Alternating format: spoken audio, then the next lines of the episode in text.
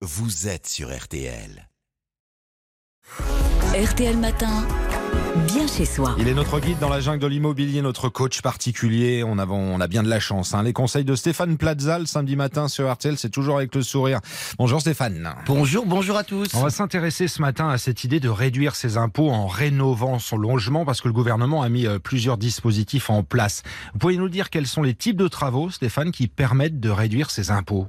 Il existe trois catégories. Nous avons les travaux d'entretien ou réparation du logement, les travaux d'amélioration et les travaux de rénovation énergétique ou remise en ordre. Alors pour que les choses soient claires, on y va dans l'ordre. Commençons par les travaux d'entretien et de réparation. En quoi ça consiste?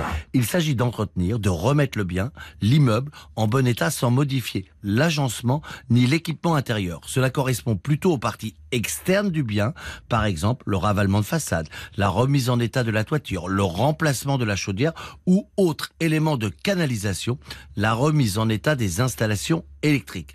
En ce qui concerne les réparations locatives, la déduction pourra être faite si ces réparations sont engagées en vue d'une location par la suite, ou si cela est nécessaire à cause de la vétusté du bien. Et en ce qui concerne des travaux d'amélioration du logement? Les travaux concernent les biens qui sont à usage d'habitation ou professionnel ou commerciaux pour faciliter l'accueil aux personnes à mobilité réduite, protéger des locaux de l'amiante ou encore les biens de propriété rurale. Et quid, Stéphane, des travaux de rénovation énergétique?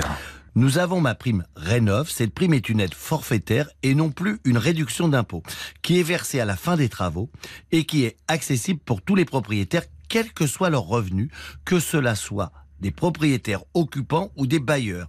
Elle permet de financer des travaux d'isolation, de chauffage, de ventilation, le but étant de garantir des économies d'énergie. Alors, outre les dispositifs mis en place pour les travaux, il existe, Stéphane, des lois qui permettent de réduire les impôts, hein, comme le fameux dispositif de Normandie. Effectivement, le dispositif de Normandie permet d'investir dans l'ancien avec travaux pour profiter d'un avantage fiscal sous forme de réduction d'impôts. Le logement doit être vide et à rénover pour être mis en location par la suite et doit se situer dans une commune qui fait partie du programme Action Cœur de Ville. Et puis, nous avons également la fameuse loi Malraux. La loi Malraux permet une défiscalisation avantageuse si vous êtes propriétaire de biens anciens et qu'il soit situé dans un certain quartier spécifique. Cette loi a pour but de préserver le patrimoine architectural français si les propriétaires décident de réaliser des travaux de réhabilitation pour mettre ensuite leurs biens en location, ils peuvent bénéficier d'une réduction d'impôt en fonction de la localisation entre 22 et 30 du montant des dépenses. Pour conclure, Stéphane, qu'est-ce qu'on doit savoir du déficit foncier? Malgré ce que l'on peut penser, avoir un déficit foncier n'est pas négatif si l'on possède des biens en location. C'est même avantageux.